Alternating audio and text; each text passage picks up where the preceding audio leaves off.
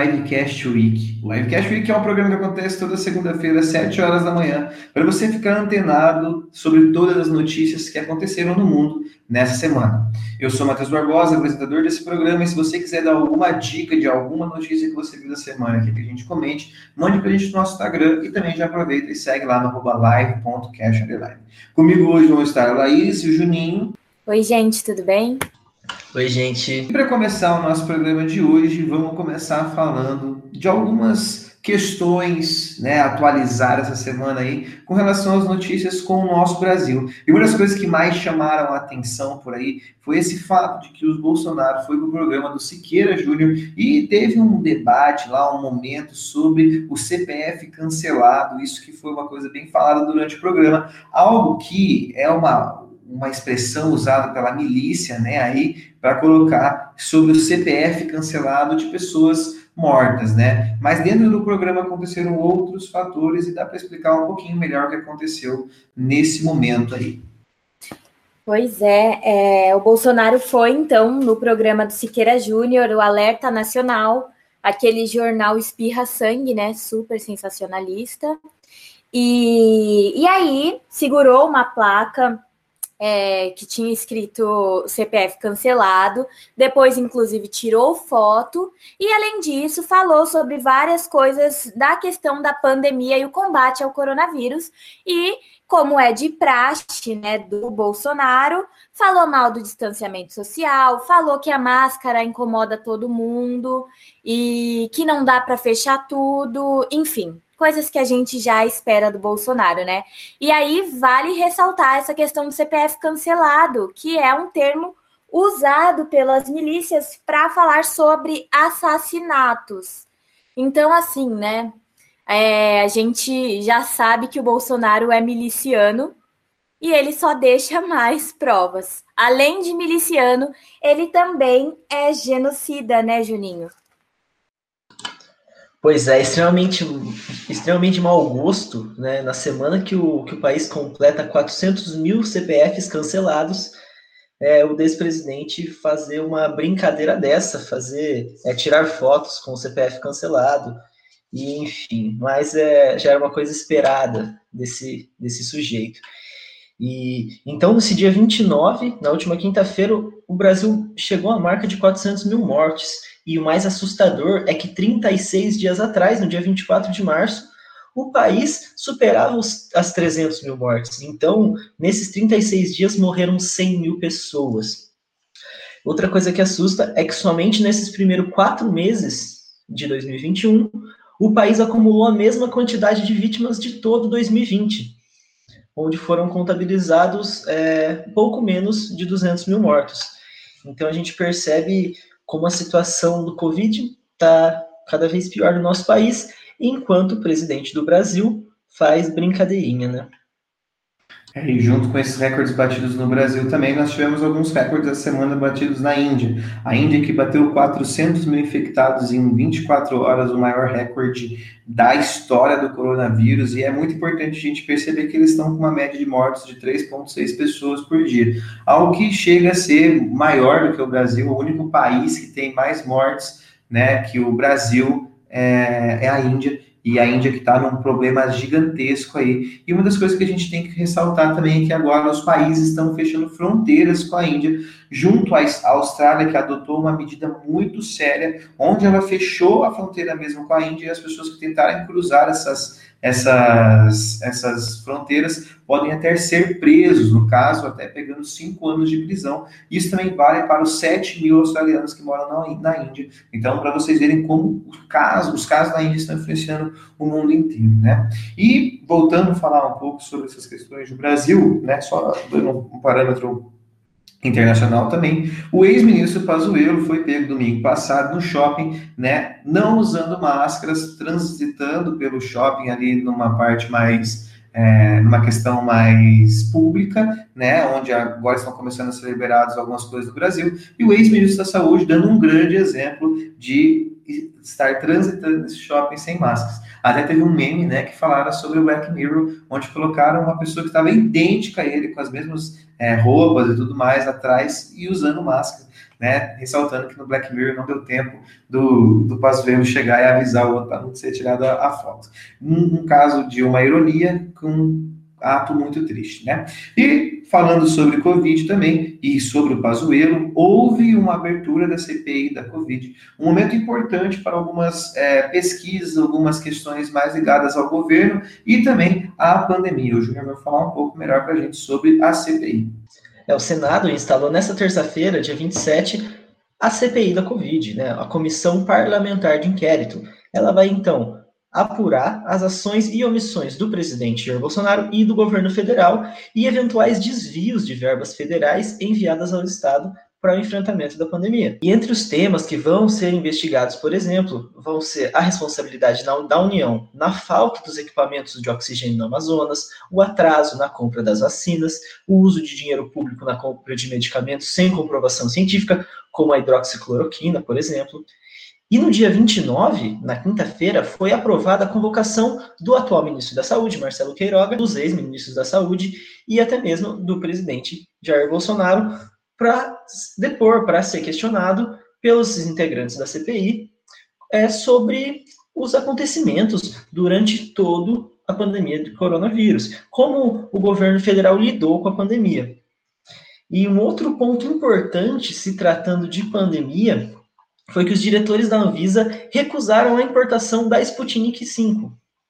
Né? Os cinco diretores da, da Agência Nacional de Vigilância Sanitária rejeitaram por unanimidade a importação dessa vacina russa.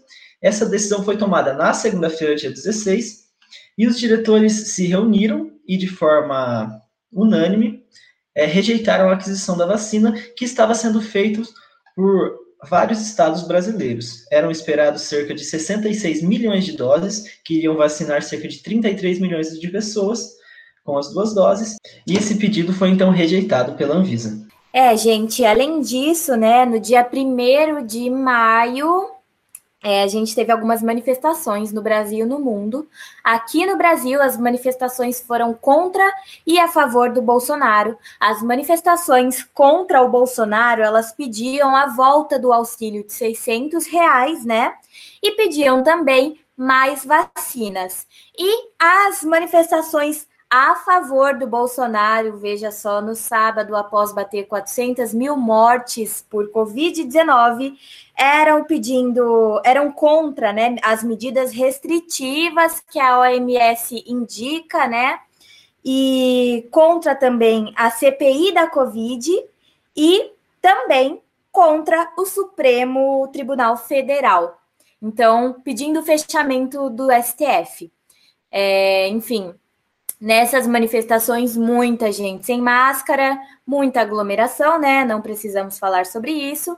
Inclusive, eles são contra, né? Qualquer medida contra a Covid-19. Não é só no Brasil que tem os atos, né? Nesse dia 1 de maio, dia do trabalhador, né? Para todo mundo que está escutando aí, parabéns pelo seu dia também. É, houve alguns protestos em alguns países pelo Brasil afora. No Brasil a gente também teve, mas fora do Brasil a gente teve alguns. Um caso foi com relação a Berlim, na Alemanha, onde os protestantes saíram nas ruas é, através de bicicletas, falando sobre os problemas habitacionais, falando sobre os altos custos dos aluguéis e como o capitalismo ele vai fazer essa criação de uma propriedade, uma valorização muito grande da terra e a falta de acesso de terra e moradia a todos. Então, é uma crítica que, que os alemães fizeram na capital Berlim e a repressão da polícia aconteceu logo após o começo dessas, dessas, dessas manifestações, uma repressão muito forte e violenta, assim como em em Istambul, na Turquia, também as pessoas foram contra nesse sentido, alguns fechamentos totais, dizendo um pouco que eles precisavam trabalhar, estavam passando fome, também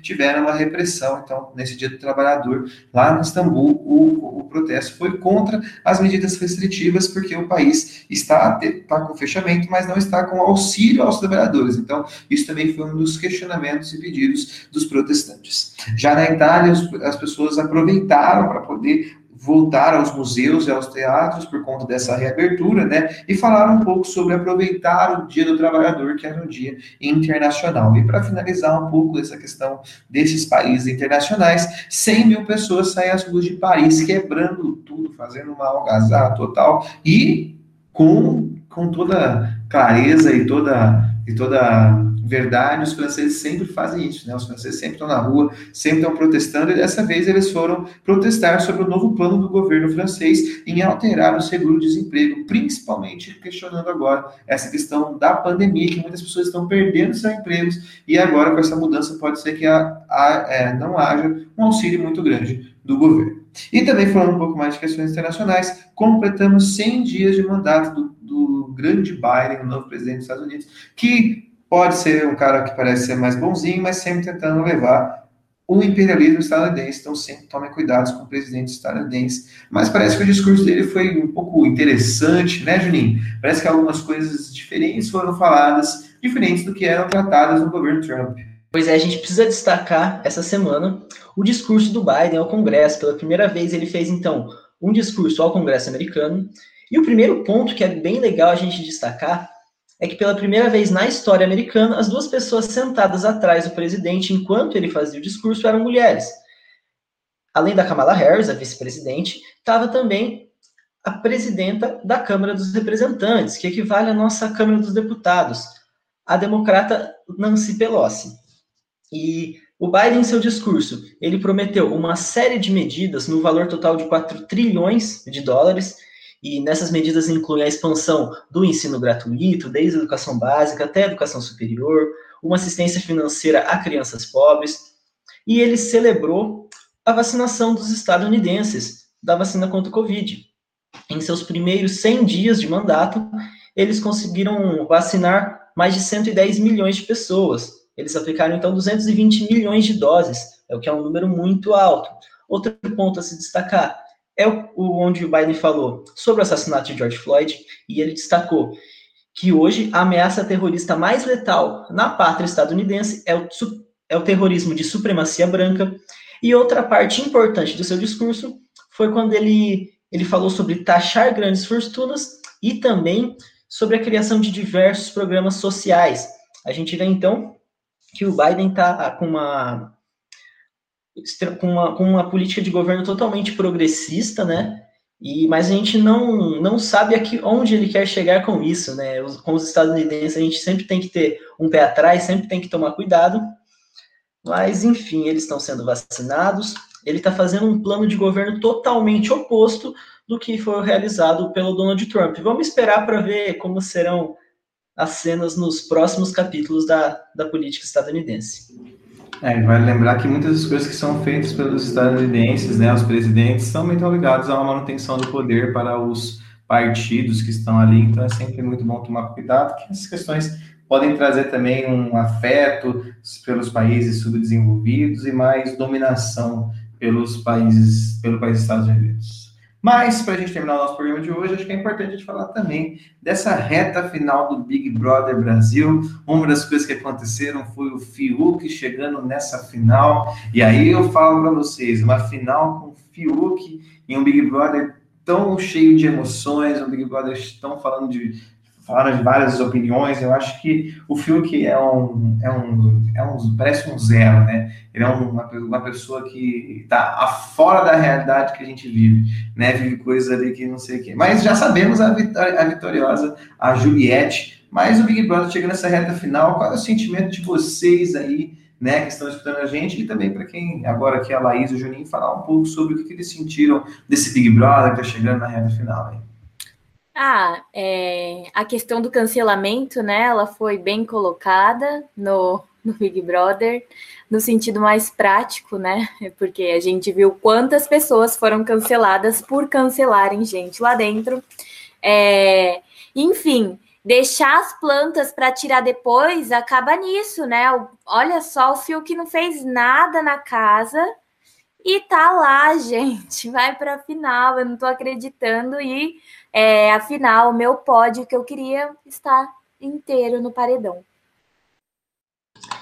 É, o Big Brother, eu acho que talvez a palavra, se a gente for pensar o que a gente queria lá no início do programa, seja decepção, né?